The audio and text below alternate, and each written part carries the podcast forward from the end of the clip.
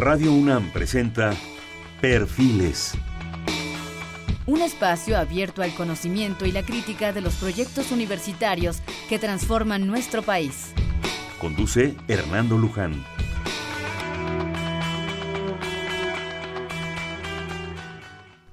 ¿Qué tal? ¿Cómo están? Buenas noches. Estamos nuevamente en Perfiles. Es un gusto nuevamente estar con ustedes.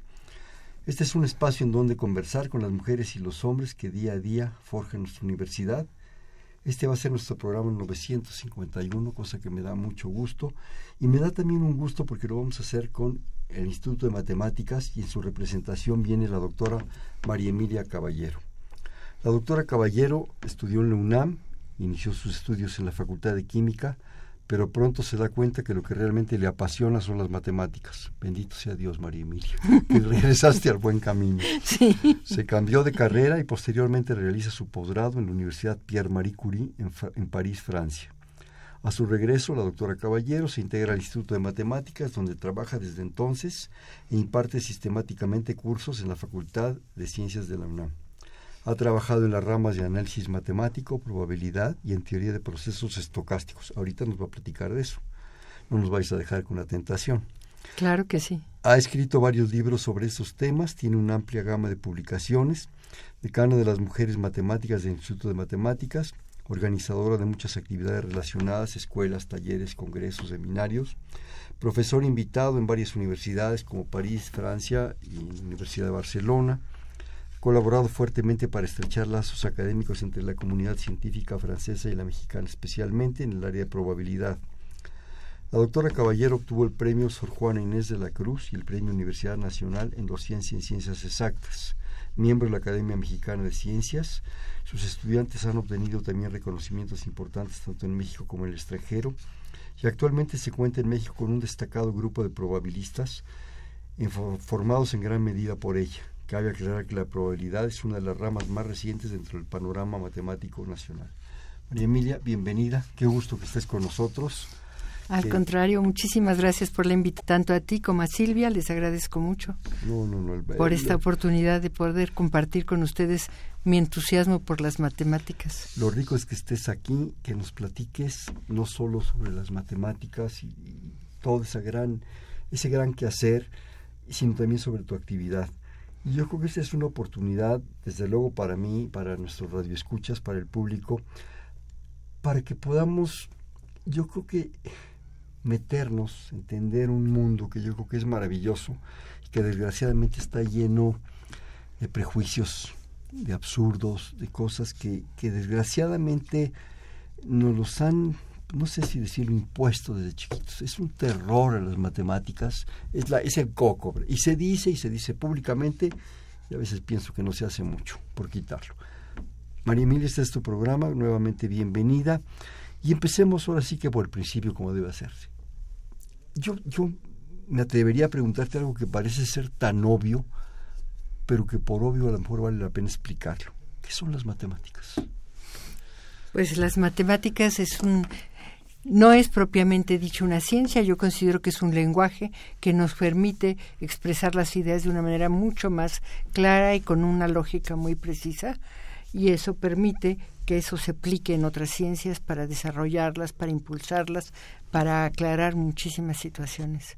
Fíjate lo que acabas de decir, creo que es importantísimo, lo comentábamos hace un momento, el asunto del lenguaje yo creo que algunas veces o muchas veces los que nos enfrentamos desde nuestras clases, pues cuando ya empiezas a ver un poquito más de matemáticas en serio, que secundaria, digamos, ese es el lenguaje. De repente es esotérico. ¿eh? De repente esas notaciones, yo con trabajos entiendo lo que es un paréntesis y probablemente la llave, pero más allá de eso no es fácil. ¿Por qué es tan necesario ese lenguaje, esas notaciones? Es, es como la música, es como tantas cosas. De repente yo alguien que tú conoces y que quiero mucho. Le digo, pues es que eso es como el árabe, ¿no? Una serie de figuritas aquí que no entiendo. Pues es que es la, la, forma de expresar las ideas de manera concreta, tal y como yo lo dije, ¿no? Entonces, muchas veces lo primero que causa mucho rechazo entre los estudiantes de la secundaria es eso de que aparecen X y Y y todo eso. ¿Qué significan? Pues están significando algo relacionado con un problema ¿Cómo queremos resolver un problema cuando hay algo que no conocemos, cuando hay una incógnita? Pues a esa incógnita le podemos llamar X. Y como conocemos cosas adicionales a la X, podemos, mediante una ecuación, deducir el valor de la X. Pero para la gente común y corriente, o sea, como que lo que no le hemos enseñado a los estudiantes es que ese problema que está dicho en palabras se traduce en una ecuación y al revés también, ¿no?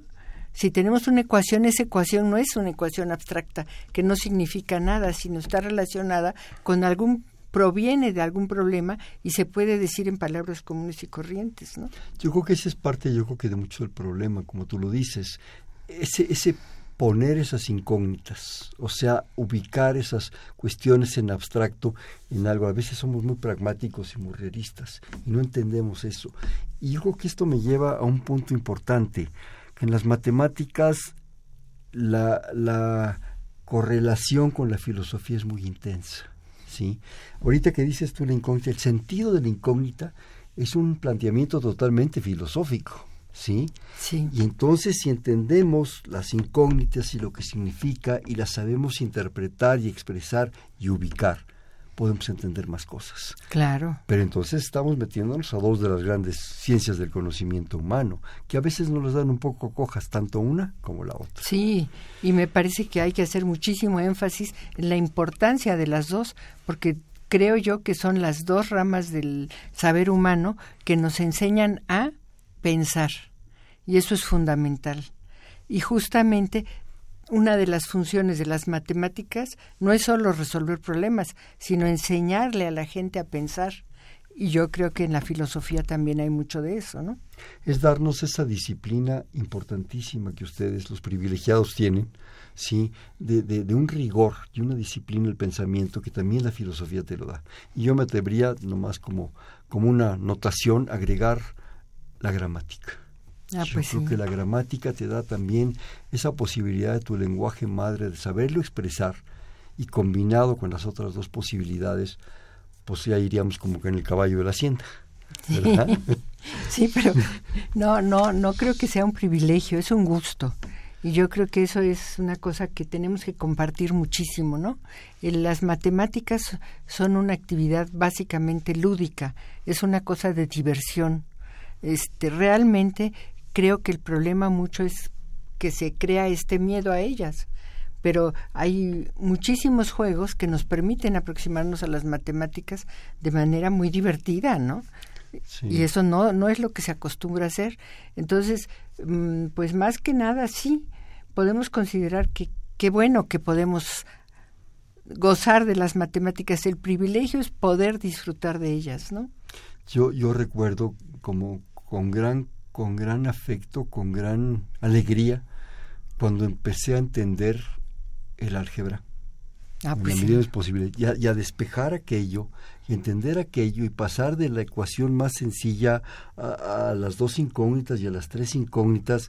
Y bueno, mucho gracias a que tuve un buen maestro, y ahorita hablaremos de la importancia de los maestros, pero también gracias al libro de Aurelio Barló Ah, que ese me maravilló, ¿verdad? No solo por, por lo claro que era, y no era fácil, sino por las historias al inicio de los capítulos, eso me entusiasmaba tanto, ¿verdad?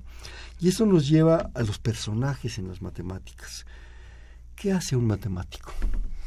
Pues ya eh, se dijo un poco, la, la tarea principal de un matemático es resolver problemas. Ahora, ¿cuáles problemas? ¿Cómo no? se plantea? pues cuáles problemas son los que nos interesa resolver. Pues hay desde, desde los problemas que nos plantea algún otro colega, yo tengo esta duda porque no es de nuestra área y viene y nos pregunta y discutimos y, a lo mejor podemos ayudarle o nos quedamos pensando a ver si podemos resolver su duda. Hay problemas que vienen de la realidad, de la física, de la biología, de la química, problemas de la naturaleza que traducimos a matemáticas y de ahí tratamos de resolverlos, ¿no? Pero también hay muchos otros problemas de la matemática más pura o más teórica que vienen de las famosas conjeturas, ¿no? Como la famosa conjetura de Fermat. ¿Qué es una conjetura, María? Pues es una afirmación matemática que no ha sido demostrada, pero el que la afirma tiene la intuición de que eso debe ser cierto. O sea, es una cosa totalmente intuitiva. Sí. Supone algo. Sí. Y ahora sí. el chiste es demostrarlo. Sí, la parte matemática, como que la, el quehacer matemático consta de dos cosas. Una parte intuitiva en donde pensamos, esto debe ser cierto, y la otra, la parte lógica, vamos a demostrarlo, ¿no? ¿Cómo se demuestra eso que creemos que es cierto?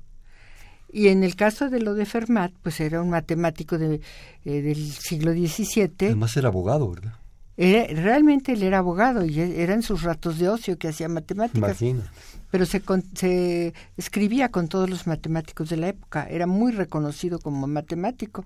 Y, y no sé, bueno, es muy conocida la anécdota que en el margen de su libro dice, oigan, miren, el teorema de Pitágoras que todos conocemos, que dice que en un triángulo rectángulo el cateto al cuadrado más el otro cateto al cuadrado nos da la hipotenusa al cuadrado, o sea, a cuadrada más b cuadrada igual a c cuadrada, que tiene muchas soluciones en los enteros. Por ejemplo, 3 al cuadrado es 9, 4 al cuadrado es 16, que nos da 25, que es 5 al cuadrado. Eso lo descubrió Pitágoras allá Claro. hace muchísimos años. Y entonces él dijo, eso para los cubos no es cierto. Es decir, no hay números tales que A al cubo más B al cubo sea igual a C al cubo. Números enteros, ¿verdad? Y lo puso ahí en el margen de su cuaderno. Dijo, pero no tengo espacio para demostrarlo. Y ahí quedó. Y desde 1930, desde 1637 tuvieron que pasar más de 300 años en donde todos los grandes matemáticos trataron de demostrar aquello y solamente fue en 1995 cuando el famoso Wiles lo demostró. O sea, 300 años prácticamente. Más de 350 años tomó demostrar esa afirmación de Fermat. Fue una conjetura. Esa es una de las conjeturas muy famosas. Pero está la conjetura de Riemann, que no ha sido demostrada, la de Poincaré, que acaba de ser demostrada 100 años después de su formulación, y esas son las muy famosas. Ahora, volviendo un poco, y un poco en, en términos muy pedestres, si me permites, y nuestro público también, de repente Fermat piensa este asunto de los cubos. Y mi pregunta sería como absolutamente lego y común de los mortales, ¿y para qué demonios? Uy, es que ese es el punto que nos lleva a las matemáticas. Digo, para ustedes es un reto y es una pasión y es una locura que, que se lleva más de 300 años y la cantidad de horas, hombre, de matemáticos brillantísimos. Pero a mí me dices eso. Digo, ¿y ¿y a ¿Qué mí, tiene- a mí de qué me sirve? qué tiene que ver con mi amistad? Bueno, eh, la- muchas de las conjeturas en matemáticas son puramente una curiosidad este, científica. Queremos demostrar aquello, pero en general sucede que al tratar de demostrar aquello se desarrollan una gran cantidad de teorías que son útiles en una infinidad de ramas, ¿no? Desde luego en la geometría, bueno, Pitágoras es la geometría, lo de los cubos, bueno, es importante para una gran cantidad de aplicaciones y el, el desarrollo de matemáticas que tuvieron lugar para tratar de demostrar esa conjetura ha dado lugar a una, gra- a una amplísima gama de desarrollos en varias disciplinas que han tenido muchísimas aplicaciones, ¿no? En Es un poco- física, en muchísimas cosas. Ah, Para ello es un poco lo que nos pasa con física y en astronomía. Sí. Entonces, pues, a mí ¿qué, qué, qué demonios me importa que se expande el universo. Si yo voy a vivir, si bien me va a 70, 75 años y vamos a ver en qué condiciones. Pero para llegar a esas propuestas se ha desarrollado una tecnología y unas propuestas. Digo, estamos a lo mejor hablando en micrófonos ahorita y, y los celulares y las computadoras gracias a todo ese proceso, Claro. a toda esa propuesta. En Sí, el caso sí. de los matemáticos también nos enloquecen con los cubos, ¿verdad? A nosotros, pero de repente lo que surge de ahí y lo que se aporta es impresionante. ¿no? Sí, tratar de resolver una conjetura te lleva a muchísimos desarrollos matemáticos muy útiles y muy aplicables en muchas ramas. Y tú has tocado un tema crucial, que es lo de las computadoras, ¿no? La teoría, todo eso está basado en cuestiones de lógica matemática, que tú puedes decir, bueno, y a mí qué me importa la, las, la lógica booleana y todo lo que hacía Boole, ¿no? En 1700 y pico. Pues es esa lógica la que está detrás de todas las máquinas modernas, de la máquina de Turing y de todo, todo el desarrollo computacional. Es lógica, matemática lo que está atrás. Todo lo demás ya de perfeccionar aquellas computadoras que ocupaban un cuarto entero. Las IBM famosas, ¿te Las IBM, a las celulares que tenemos ahora, como tú lo dices, pues ya, es otras áreas, ya son otras áreas, ¿no? Son las cuestiones tecnológicas, electrónicas, miles, miles de cosas que han permitido disminuir el tamaño y hacer que las cosas sean como son ahora. Pero detrás de todo eso está la lógica. Y es muy bonito, además, que hay que se hayan esforzado en hacer películas, que es por ejemplo la película de la vida de Turing, bueno, de algo de la vida de Turing, que es la película Enigma, ¿no? Muy interesante. Y la que acaba de salir del hindú este, ¿verdad? ah, esa que está también. sí, el hombre que conocía el infinito. Es otra cosa, teoría de números pura, que resulta que tiene una cantidad de aplicaciones impresionantes, ¿no? A veces, desgraciadamente, es que nosotros, los, los gentes que no estamos en ese mundo de, las matemáticas de ustedes, por decir nosotros de ustedes, que feo sueño, este, no entendemos esto. No, es... es lo cotidiano. Y vas a la escuela y de alguna manera te, te imponen cosas y, y esto para qué? Y empieza el terror, ¿verdad?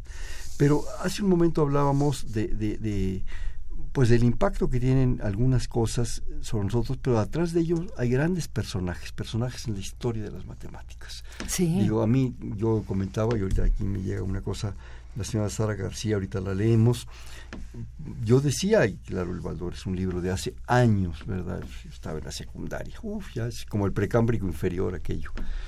Pero aquellas historias de esos, de esos inicios de capítulo, a mí en lo personal me maravillaban.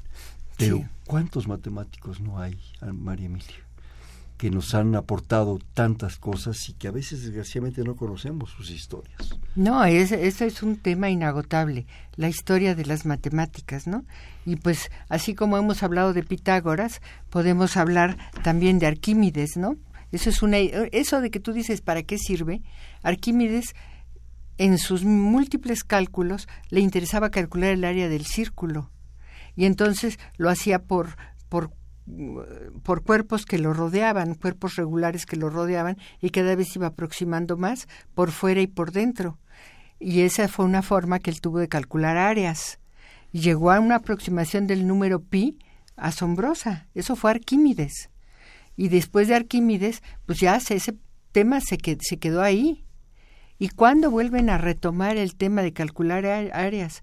Pues realmente hasta muchísimo después y toda esa ese desarrollo del cálculo de áreas que da lugar a la integral, luego, luego la integral de Riemann y ya en el siglo XX la integral de Lebesgue establece métodos muy precisos para calcular áreas y de qué se puede calcular una área, no, un área. No es cierto que puedes calcular el área de cualquier cosa. Entonces, date cuenta del desarrollo histórico que lleva una línea que inicia Arquímedes en su época, ¿no? Y ahí va, ahí va, ahí va. Claro que no todo el tiempo se ha estado pensando en eso. Desgraciadamente, pues sí, hubo un corte muy fuerte en el desarrollo matemático, porque pues, durante una época no hubo mucho interés en ese desarrollo, ¿no? Pero, pero es impresionante cómo llega eso hasta Lebec y vamos a retomar cómo Lebec después se vincula con otras cosas, ¿no? Se, se, se, sorprende uno de los personajes, de las historias de esos personajes. A mí un, libro que me apasionó y quisiera compartirlo con aquellos que no lo han conocido y que, que, vale la pena, y seguro tú lo conoces, El elegido de los dioses. Ah, de Galois, maravilloso. La, la, la historia de Baris Galois en medio de la Revolución Francesa, en una prisión, desarrollando sus teorías en, unos cuadernitos, ¿verdad? Y modificó Galois cuántas cosas, María. La historia de las matemáticas, sí. Sí, sí. Son, son gentes extraordinarias. hay una sí, un, un, sinnúmero de personas geniales en la historia de las matemáticas y cada uno de ellos tiene una vida verdaderamente apasionante. Sí, es, Entonces yo te voy a contar después cuando hablemos más de probabilidad, una historia similar a la de Galois, mucho más reciente, pero igualmente impactante. Sí. Oye, antes que se nos vaya el tiempo también, nos habla la señora Sara García de Benito Juárez y se dirige desde luego a ti. ¿Se me podría recomendar libros, uno de matemáticas en general y uno de álgebra, que no sea el Baldor? Pues que el Baldor es un clásico para los que estudiamos en él. Te da las gracias. ¿Cuáles pudieran ser, María Emilia? Pues mira, Eh, los hay unos libros de hay muchos libros de divulgación, unos que edita el Fondo de Cultura que me, me gustan mucho. desde México. La ciencia desde México. Son 180 sí, y hay, y hay los de matemáticas que escribió Carlos Prieto, que es un duende en el mundo de las matemáticas, que realmente es muy divertido. ¿no? Creo que el Rolly Bracho escribió otro. Es que sí hay varios. No sé si José Antonio de la Peña también tiene uno, Carlos Bosch ha de tener otro. No Seguramente. Ahí hay muchos libros, pero eso es como que es parte de la divulgación, ¿no? Para un libro concreto de álgebra, pues ahora se han escrito muchos libros para la secundaria, este, los colegas como pues hay los de, yo creo que Carlos eh, Bosch también tiene libros para secundaria, Luis Briceño, hay varios libros que han hecho autores mexicanos que son muy útiles para la secundaria y la preparatoria. No sé si, si José Antonio de la Peña, bueno, es algebrista, pero no sé si ha escrito, bueno, él anda en las álgebras acá más. Sí, es cosas más, sí, como para libros, me imagino que la pregunta de la señora Sara tiene que ver con la enseñanza del álgebra a niveles de enseñanza media, ¿no? Sí, pero no, sé. Nos, aclara. Bueno, y de una vez aprovechando, señora Servín de San Rafael, eh, saludos, muchísimas gracias señora, y te saluda mucho. Como siempre estoy aprendiendo de tanto invitado tan interesante. Saludos a todo el equipo. Bueno, muchas gracias señora Servín. Gracias. Este, eh, María Emilia, eh, del instituto, platícanos un poco. Bueno, primero, la, la, cuestión de la demostración, un poco nos, nos has comentado algo. ¿Qué, ¿Qué, significa la demostración? Ya nos comentaste algo, no sé si quieras ampliar algún otro comentario. Pues mira, también así pensando en la historia, eh, la primera persona que se preocupó de qué cosa significaba demostrar fue Euclides también en la época de los griegos, que puso sus elementos de la geometría y partió de unos axiomas y para él demostrar, y hasta la fecha eso es demostrar, es a partir de esos axiomas y solo utilizando esos axiomas que se aceptan como válidos, ir deduciendo otras propiedades geométricas, en donde cada paso es, se, se deduce del anterior de manera obvia y eso significa para nosotros demostrar. Ah, también hay demostraciones por reducción al absurdo, etcétera, etcétera. Pero todo es lo que, de las reglas aceptadas, ir deduciendo nuevos conceptos y nuevos resultados. ¿no? Yo quisiera ahora que no, se nos vaya a ir el tiempo, que se está yendo como agua, hablar un poco de, del instituto, de tu instituto, donde eres parte importante. Eh, todo esto en diferentes contextos se, se estudia en el Instituto de Matemáticas. ¿Qué es el instituto para ti? ¿Cómo lo percibes? ¿Cuál es su importancia? ¿Qué hacen en el instituto? Bueno, el Instituto de Matemáticas es la primera institución en la UNAM que se forma para el exclusivo estudio de las matemáticas. Este año estamos cumpliendo 75 años de su creación. Y Vamos a echar cohetes y hacer barbacoa. Va a haber muchas actividades, va a haber tanto actividades de difusión como congresos más especializados, etcétera. Cosas para el público, mi Cosas para el público, se trata de hacer mucha divulgación, tanto en México como en el centro de Cuernavaca, se están haciendo actividades muy interesantes vinculadas con el arte y vinculadas con, con cosas que sean atractivas para el público pero, pero en, en, sí el instituto pues es este centro que se ha ido desarrollando, que tiene especialistas en muchas de las áreas que hay en matemáticas actualmente, no en todas, sería una ambición excesiva porque casi ninguna universidad tiene especialistas para todo, pero que realmente trabaja muchas áreas de manera muy destacada y en donde realmente hay un ambiente muy agradable de convivencia, de siempre se ha tenido un ambiente de muy, muy, bueno para el trabajo realmente. Yo creo que para una actividad que requiere tanta disciplina y tanta concentración se requiere ese tipo de ambiente. Sí, sí, sí. Me imagino que muchas de estas actividades son más cerradas, más, más de investigación, más de, relación, pero hay muchas para la gente. ¿Cómo puede enterarse la gente o para las cosas de divulgación que nos decías, alguna página, algo? Yo sí, en el Instituto de Matemáticas hay una página en donde se informa sobre las actividades. Se han celebrado en los parques de Coyoacán, en Chapultepec, en varios lugares, puntos de la ciudad. Instituto. En el propio instituto y en Cuernavaca fue un proyecto con Fordes, no me acuerdo bien la institución, pero es una institución que está hecha para prevenir la violencia. Entonces se hizo en una parte de Cuernavaca y, tuvieron 12 fines de semana seguidos Ah, con la gente asistiendo a construir una cantidad de cosas hermosísimas. Están los videos en el YouTube y fue una, una labor muy bonita. De todas estas actividades hay videos en, el, en la página del instituto. Sí, yo, yo sugiero em, meterse a la página de la UNAM, buscar Instituto de Matemáticas y ahí se Y ahí se despliega toda la- todas las pero, posibilidades. pero es cierto que el instituto está fundamentalmente enfocado a la investigación y a la enseñanza, a la formación de matemáticos, tanto a nivel de licenciatura como maestría y doctorado.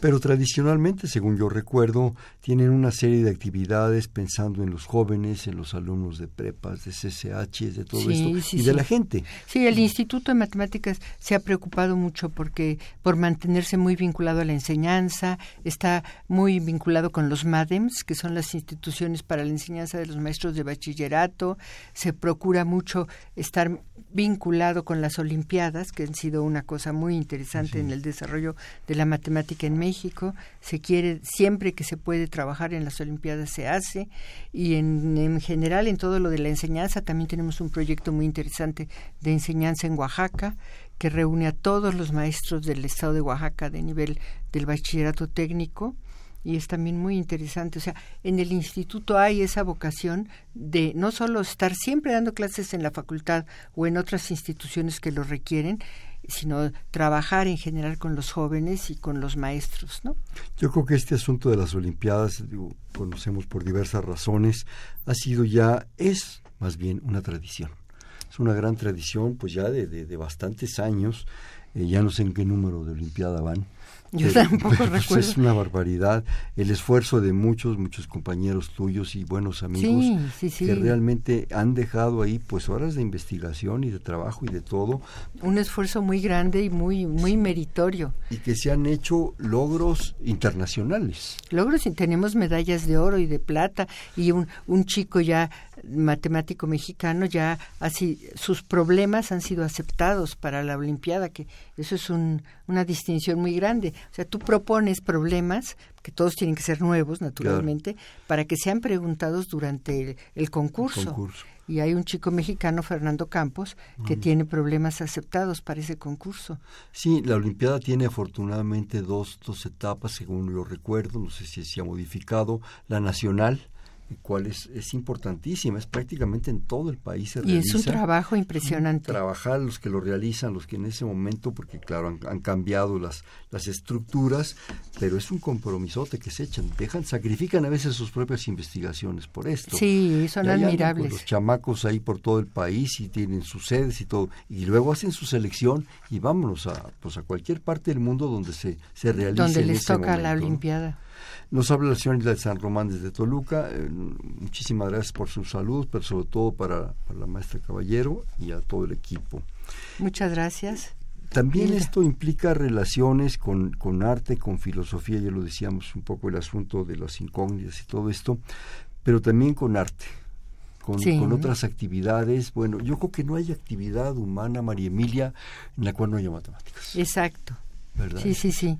Eso es lo que de, de algo de lo que nos tenemos que dar cuenta. Las matemáticas van mucho más allá del álgebra de secundaria Sí. o del cálculo. Pensemos que el cálculo que aprendemos en la preparatoria es lo que hicieron Newton y Leibniz. ¿Qué ha pasado después? Claro. Han pasado muchos años y muchas cosas. cosas. Entonces el desarrollo de las matemáticas es exponencial y por eso vemos la computación y por eso vemos en los desarrollos de, de aeronáuticos, en fin, tantas y tantas cosas en donde sin darnos cuenta detrás están las matemáticas, ¿no? Creo que tanto tú como yo fuimos de aquella generación de la regla de cálculo. Todavía Yo- nos yo tocó. Todavía tengo mi regla Faber-Castell, ¿verdad? De las, Sí. de las gordas, ¿verdad? Y el cursor y todo, y con su estuche y todo. Bueno, era así como que, era como traer la Biblia en la bolsa. Sí. Y te estoy hablando, María Emilia, pues que sería todavía a principios de los años 70, que estábamos en la facultad. Sí. Ahí andábamos todos con la regla dándole para allá y para acá. Ustedes con una pericia bárbara, yo con trabajo la, la, la escala C y D. No. Entonces ahí no pasaba. Pero, pero eso yo recuerdo, no sé, mediados de los setentas, yo creo que muchas de las gentes jóvenes ni conciencia tienen, surgieron las, las calculadoras de bolsillo. La Texas Instrument y la Sí. Hewlett Packard. Bueno, para uno era un sueño comprar, porque eran carísimas. y el despegue de ese momento hacia la actualidad en que hasta en los teléfonos celulares trae las cosas. Sí, ahí tenemos Ahí- todo. ahí lo tienes todo. Es una pequeña computadora, una un celular. Si la sabes usar y si la sabes Sí. apreciar. Y mi Faber-Castell está empolvada. Está en un museo prácticamente. Sí. Oye, nos habla Fernando López Leiva desde Naucalpan. ¿Qué opina la prueba PISA de matemáticas que se aplica a los chicos y le inspira confianza? Te propongo una cosa, María Emilia y el señor Fernando López Leiva, a quien agradezco muchísimo su llamada. Hacemos un breve corte y entramos en esta situación. ¿Sí? Me parece muy bien. Estamos en Perfiles, un espacio en donde conversar con las mujeres y los hombres que día a día forjan nuestra universidad. Está con nosotros la doctora María Emilia Caballero, investigadora del Instituto de Matemáticas de la UNAM. Estamos en el 55 36 89 89. Te repito, 55 36 89 89.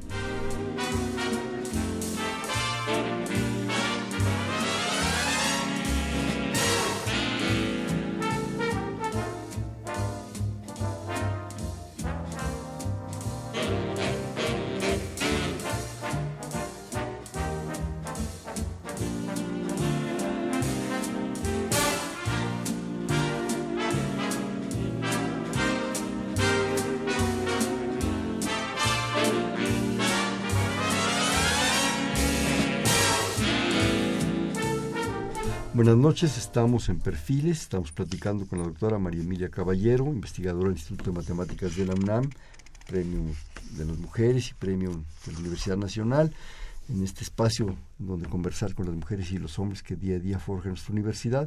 Estamos en el 55 36 89 89, le repito, 55 36 89 89. Como lo prometido es deuda y haciendo haciendo eco con el con el señor Fernando López Leiva, a quien agradecemos desde Naucalpan su llamada, que te pregunta qué, qué opinas de la prueba PISA y de, de- de esta aplicación a los, a los chamacos y que si te inspira confianza, María Emilia.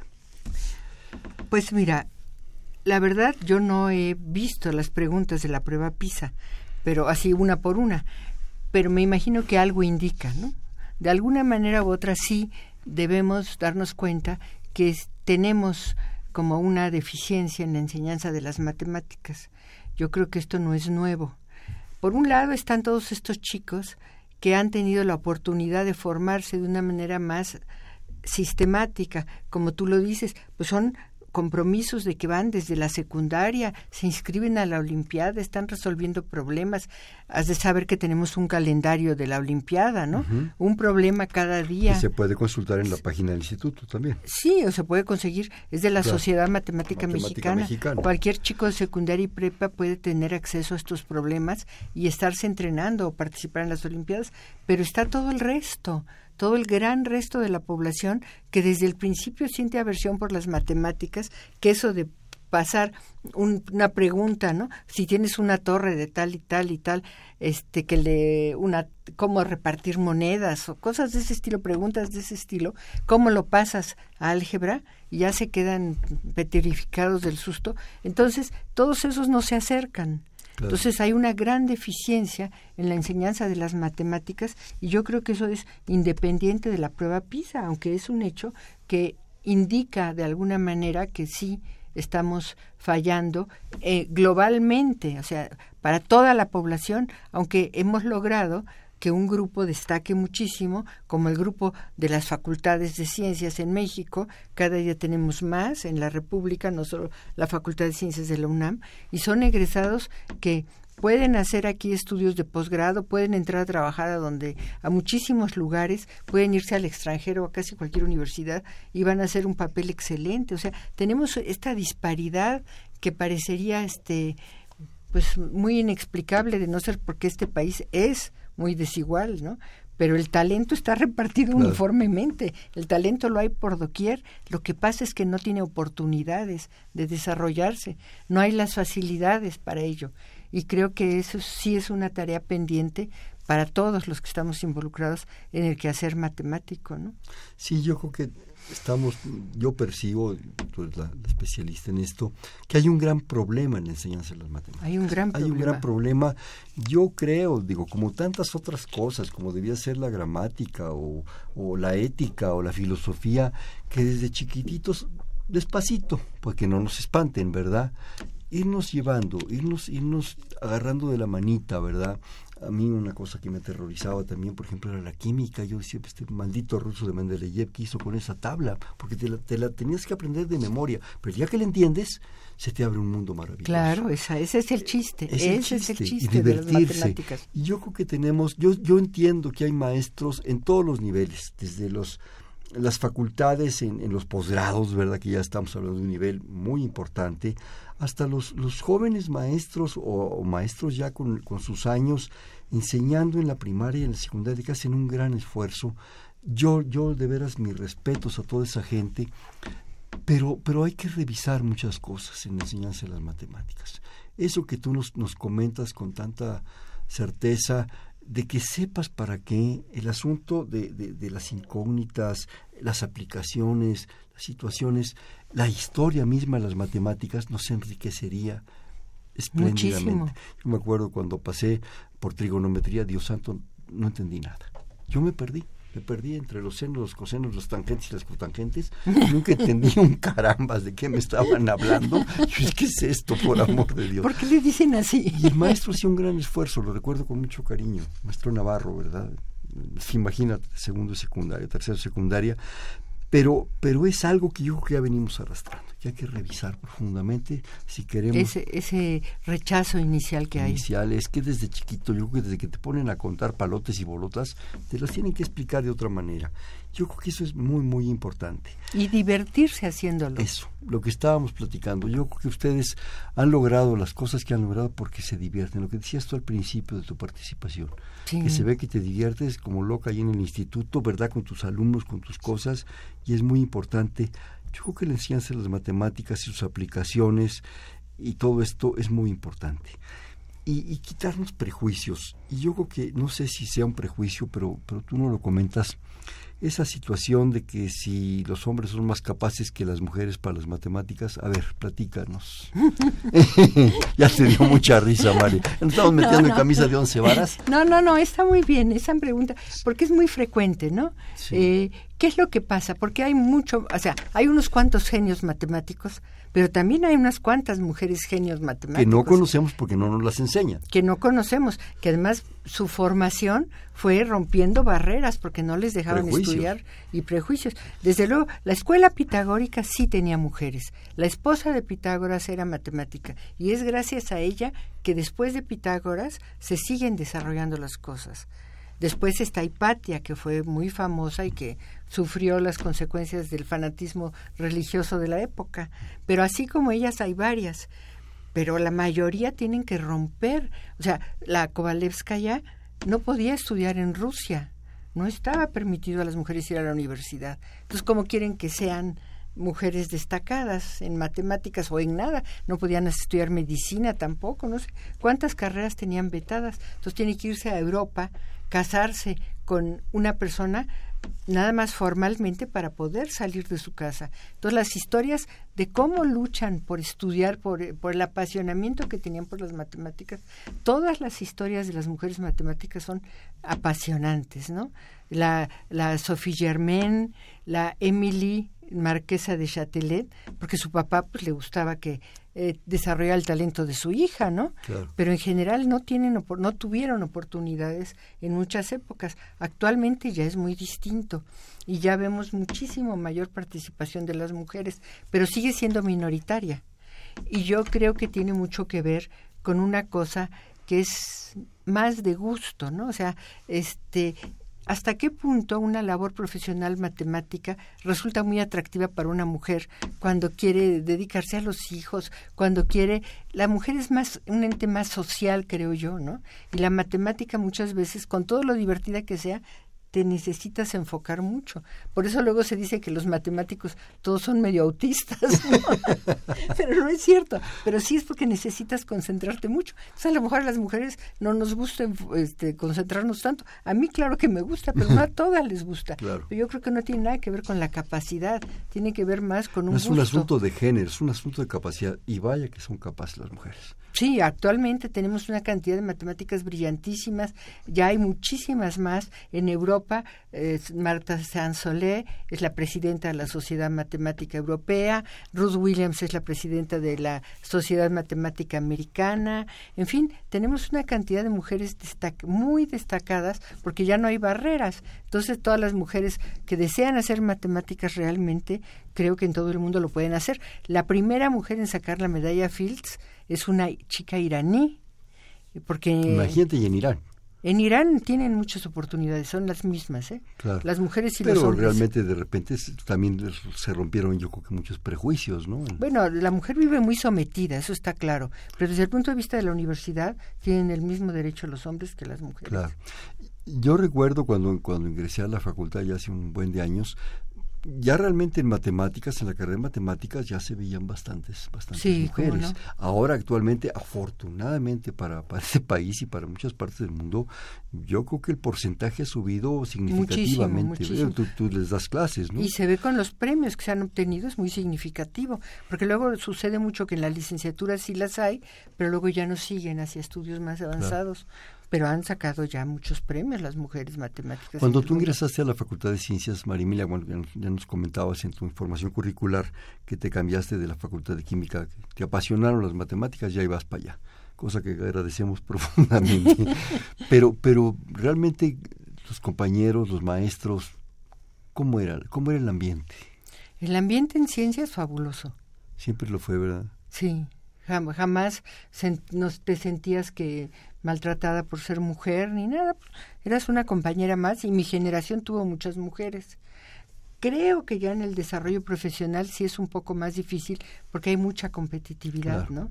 Y las mujeres tampoco no somos tan competitivas, creo yo. Eran, eran, eran bastantes, digamos, dentro de lo que cabe, una generación que no eran tan grandes. Yo creo que fue una de las generaciones que más mujeres tuvo respecto a las anteriores. Ya de ahí en adelante hubo muchísimas, ¿no? Claro. A ver, aquí me llegan un par de más de, de, participaciones. Evangelina Ocaña desde Tecámac, muchísimas gracias. Es muy interesante, me recuerda a una excelente profesora que tuve en la prepa. Ella influyó en mi formación de ingeniería química. Mira, sí. quisiera saber si, eh, si dio clases en prepa 8, me parece. Si tú diste clases en prepa 8, supongo. ¿Prepa 8? Yo di clases en la prepa de observatorio pero no es, la 8. Es Tacuba es la, la 3. ¿La 3 o la 4? La 3 o la 4. Sí, no, creo que es la 4, no recuerdo. Este, pues no, desgraciadamente no, señor Ocaña. La 8 es la de Plateros, ¿no? 8 es la de Miscuac. Sí, yo no di clase. Sí. Bueno, Manuel Rueda, de la Colonia Obrera, muchísimas gracias. Respecto a la radioescucha que solicitaba recomendación de un libro, sugiero el de Charles Lehman, editorial Imusa. Es un excelente libro al nivel de Baldor Saludos a todo el equipo. Muchísimas gracias, señor Rueda, por su aportación. María Emilia, nos quedan pocos minutos y tú me dijiste que querías hablar de probabilidad. Vámonos a la probabilidad de que todo esto sea probable. a ver, platícanos. Pues, eh, ¿Qué es, cómo se come y para qué sirve? yo quiero, yo quiero hablar de probabilidad porque es a lo que me dedico, aunque antes, bueno, he trabajado también en análisis, pero la probabilidad es muy interesante porque es la parte de las matemáticas que, que busca dar modelos para describir el azar. Entonces eso suena que no es posible, ¿verdad? O sea, si tú lanzas una moneda, ¿cómo vas a saber si va a salir águila o va a salir sol?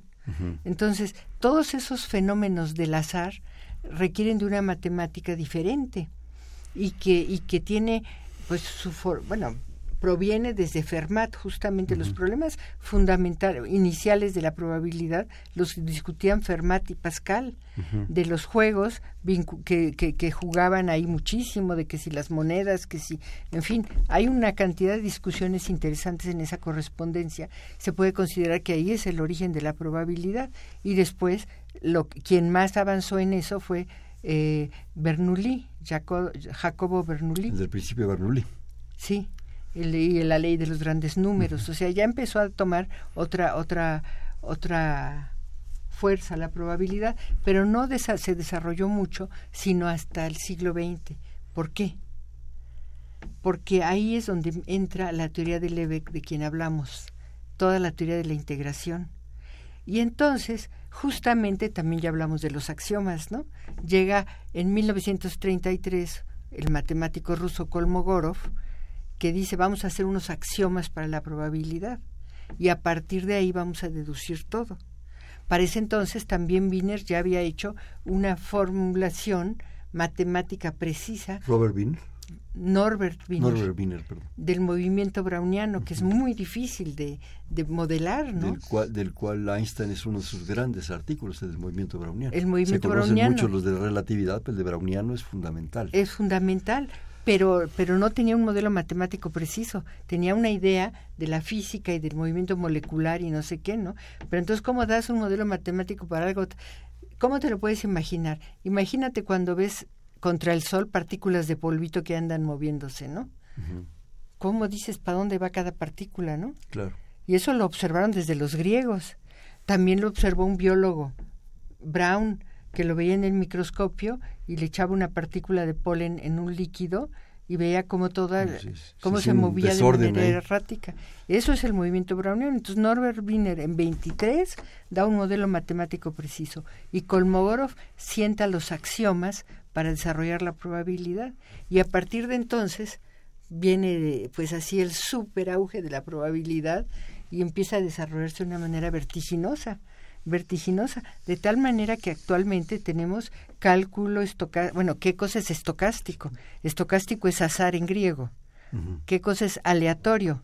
Es, eh, azar eh, con raíz latina, ¿no? Entonces, azar, estocástico y aleatorio en realidad es lo mismo, ¿no? Pero procesos estocásticos son procesos que no son deterministas, que tú no sabes qué va a pasar, sino que tienen una componente que los va moviendo, que no, no puedes exactamente saber Impredecibles de impredecibles, pero sin embargo puede haber modelos matemáticos muy exactos para que ellos. los prediga. ¿sí? Entonces, eso es lo que es asombroso y el desarrollo, que ahora hay cálculo estocástico, ecuaciones diferenciales estocásticas, integral estocástica, derivada estocástica, es lo que inventa Maliaban, la derivada de Maliaban. Entonces, todo ese desarrollo de la probabilidad es como, como un desarrollo tan magnífico, a lo mejor exagero por mi entusiasmo, Sí, como se te el- nota además. como ¿eh? el de Newton, ¿no? Si. Newton inventó su cálculo y Leibniz, bueno, ahora hay un todo el equivalente, pero con la componente aleatoria, con la componente del ruido. Y realmente en la naturaleza y en la realidad hay una enormidad de fenómenos que se tienen que describir con estos modelos estocásticos, porque no, no es que tú sepas pues, el- cómo se comporta la bolsa, pues es lo más estocástico del mundo, ¿no? Claro. De- Entonces- depende quién esté diciendo tonterías. las finanzas, mo- cosas en la física, los modelos biológicos, ¿no? Los cómo puedes tú saber si tal especie va a perdurar o no, si va a desaparecer. Hay modelos para todo eso, modelos matemáticos para estudiar tanto el desarrollo de poblaciones como la evolución. Entonces hay toda una cantidad de modelos que se empiezan a desarrollar y toda una serie de problemas, preguntas teóricas dentro de la misma probabilidad. Y lo más asombroso, como te había dicho de las áreas, es que de alguna manera la probabilidad logra resolver muchos problemas de análisis, de ecuaciones diferenciales parciales, de ecuaciones ordinarias, con métodos completamente probabilistas. Ya no digas teoría del, de números, donde Ramanujan fue un gran contribuir, contribuyó muchísimo junto con Hardy. Teoría de números y probabilidad pues están muy, muy vinculados, ¿no? Entonces como que de repente la probabilidad entra por todos lados y empiezas a ver que en el siglo XXI muchas de las medallas Field son de probabilidad o de áreas afines, ¿no? Entonces como que yo he tenido el privilegio de vivir ese crecimiento de la probabilidad y esa explosión que tiene ahora que ya no sabes ni para dónde voltear porque están haciendo 80 mil los jóvenes, están haciendo una cantidad de cosas tan sorprendentes y maravillosas que realmente pues, es un placer ver todo aquello. Sí, Mira, hablando un poco de biología, este, un libro que nos marcó a muchos en una cierta generación y que sigue, desgraciadamente, a veces se olvidan un poco los libros, pero yo recomiendo a nuestros a nuestros amigos que lo que lo lean, que lo consigan. El azar y la necesidad de Jacques Monod, premio premio Nobel en medicina, no hay premio Nobel en biología, pero es el premio Nobel en medicina, que es eh, el azar y la necesidad en los procesos biológicos toda esa cuestión de, de, de lo azaroso, lo, lo, browniano, si se me permite Sí. aplicarlo así, pero también la necesidad de la evolución. claro. El momento y la estructura de todo esto, cómo se está moviendo en la biología.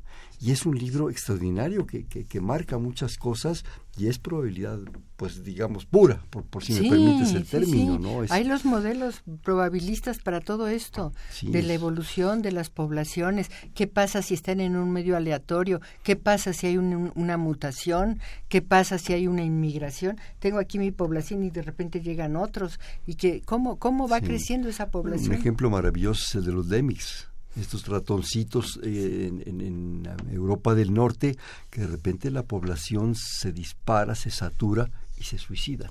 Se lanzan por millones al mar hasta que la población se estabiliza y otra vez ahí van. ¿no? Claro. Es, es, es una maravilla. Eso Son cosas fascinantes, claro, sí. Oye, eh, comentaste ahorita un poco así, híjole, nos quedan tres y cuatro minutos. Yo, este, eh, comentaste un poco de la medalla Fields. ¿Por qué nos platicas? Porque yo creo que es poco conocida. Todo el ah, mundo conoce el premio Nobel, pero de la Fields se habla poco.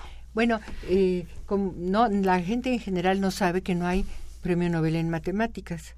Las razones no las sabemos, hay muchas hipótesis, pero entonces no hubo premio Nobel en matemáticas y muchos matemáticos han sacado Nobel en física o en economía o en otras cosas, pero en matemáticas no existe.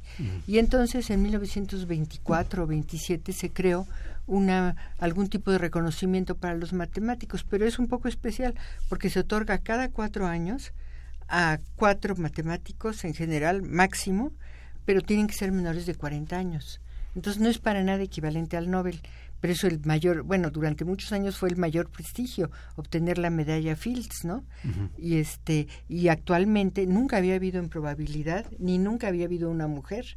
La última entrega de medallas Fields incluyó a una mujer, que es esta chica iraní. y este que estudió después de estudiar en Irán lo, lo, básico se fue a Harvard y ha habido muchas medallas Fields en probabilidad recientemente ya se creó algo similar al Nobel que se llama el premio Abel que mm. sí toma en cuenta toda la trayectoria. En memoria de Abel, ¿verdad? En memoria del gran matemático noruego Abel, que tuvo... Ahorita que dices eso y rápidamente, eh, bueno, recuerdo que hace poco un, ruso creo que la, desechó, la, rechazó, Sí, sí, sí. El, el ruso Perelman fue el que resolvió la conjetura de Poincaré. Y la, la no aceptó la medalla Fields ni aceptó el premio del milenio, los millones de dólares que ofrece el Instituto. Lo hizo porque le encantaba el asunto. No, además ya ni se dedica a las matemáticas. Ah, sí. Y un, y un, dato curioso que yo no sabía de la medalla Fields menores de 40. Curiosamente el Nobel B1, los, los premios Nobel en cualquiera de las áreas, economía, literatura, química, son gente ya muy grande. Sí. Son gente a veces de los 70 para arriba. En general. Y en matemáticas, ¿qué es? Un hecho o un prejuicio que el matemático su mejor época es antes de los 40. Pues eso se dice mucho. Ese es un, no sé, yo, a mí me llama la atención que ya después ya no. Y no es cierto. Sigues produciendo... yo, creo, que ya cada vez menos, pero pero pues si tú hablas de Barist Galois, ya no, ya me dio tiempo de platicar de, de, de, Dublin, que es una historia que tiene un paralelismo Tienes tremendo. Que otra vez. ya yo te voy a comprometer. Este tiene un gran paralelismo con Galois. Este también hizo todas sus mayores contribuciones antes de los 40, pero yo creo que cada día eso es menos cierto. Wiles se le pasó por un año al que demostró la de Fermat. Fíjate. Oye, los siete problemas del milenio. Ay, no, no los puedo, no los puedo recitar. ¿No? Pero no, no, porque técnicamente son muy difíciles de, explicar, la verdad. Y tendrás que la, otra vez. Bueno, sí, uno de ellos es la hipótesis de Riemann, ¿no? Pero si te la cuenta vas a decir, bueno, ¿de qué está hablando esta mujer? Pues sí, otra vez los cubos esos que yo no sé. No, no, no, olvídate, es peor. O la, la, función z de Riemann tiene todos sus ceros en el eje complejo igual a un medio. Es que... Me van a dar pesadillas, María, si sigues con esas cosas.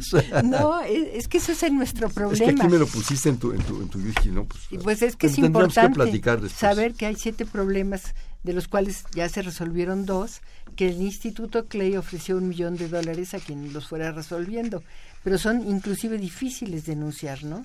Sí. Bueno, pero ya nomás con eso ya nos dejas ahí una probadita. Sí. Oye, este, bueno, pues desgraciadamente el tiempo se acaba. Vamos a jugar un bote pronto. Yo te digo una palabra, me dices inmediatamente la que se te ocurra. Matemáticas. Divertido. Investigación. Creativo. Probabilidad. Apasionante. Pitágoras. Un genio. Eh, Riemann. otro genio maravilloso. no se vale repetir. no se vale repetir. Pues es que ese, ese señor hizo lo increíble en su época. Pues todos, ¿no? todos, estos personajes son maravillosos. Bueno, Facultad de Ciencias. Pues un lugar verdaderamente como una segunda casa, como te tocó a ti vivirlo. Desgraciadamente ya no tenemos esos espacios porque nos mandaron a otro lado, pero pues sigue siendo un lugar al que uno ¿Y la universidad? La universidad es mi alma mater, claro que sí. Igual que el instituto. Pues eh, dentro de la universidad del instituto. ¿Y quién es María Emilia Caballero? Ah, pues una persona que se divierte con su trabajo. Y que se, divierte con su nieta muchísimo. Y que se le nota además, María Emilia, y que estamos agradecidísimos que estés aquí. Este, este fue Perfiles, un espacio en donde conversar con las mujeres y los hombres que día a día forjan nuestra universidad. Estuvo con nosotros del Instituto de Matemáticas la doctora María Emilia Caballero, una gran persona, una gran amiga. Muchísimas gracias. Al contrario, muchísimas gracias a ustedes. En la coordinación la doctora Silvia Torres, en la producción Miguel Ángel Rentería, en los controles Humberto Sánchez Castrejón, en la conducción Hernando Luján. Perfil es un espacio en donde conversar con las mujeres y los hombres que día a día forjan nuestra universidad. Gracias, buenas noches. Perfiles, un programa de Radio UNAM.